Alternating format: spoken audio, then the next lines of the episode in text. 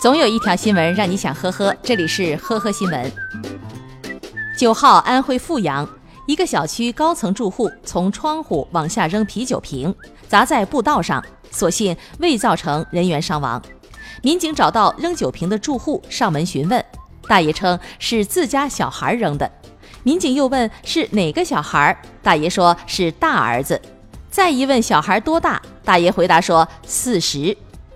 据邻居说，小孩经常往下丢东西，前两次还扔过臭鸡蛋。民警对他进行了批评教育。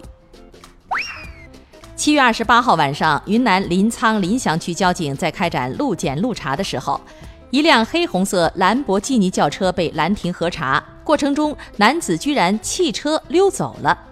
八月十二号，违法当事人董某主动现身，到临翔区公安分局交警大队接受了违法处理。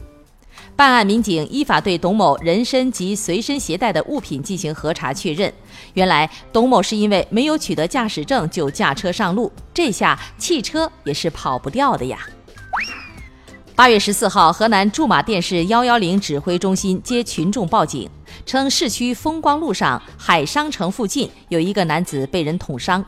民警迅速赶到现场处置，将受伤男子张某送医救治。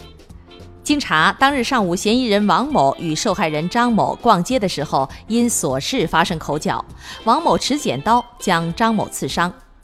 据知情人透露，两人是才认识二十多天的情侣。当时女子说要吃冰淇淋，男子说你长这么胖还要吃冰淇淋。女子转身买了一把剪刀，连刺男子四下。现在警方已将嫌疑人王某抓获归案。受害人张某经抢救无效死亡，案件正在进一步的侦办中。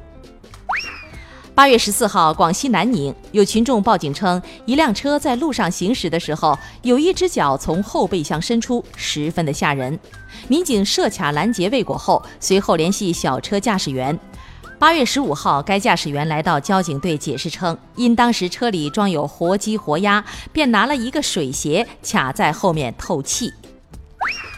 据《华尔街日报》曝光，一家名为 Engineer AI 的印度高科技 AI 企业，谎称用 AI 技术能帮助客户自动组装新的代码，在一小时内制造超过百分之八十的应用程序。他们在二零一八年还骗取了两千九百五十万美元融资，但实际上却没有使用 AI，而是印度程序员来编程。感谢收听今天的呵呵新闻，明天再见。本节目由喜马拉雅和封面新闻联合播出。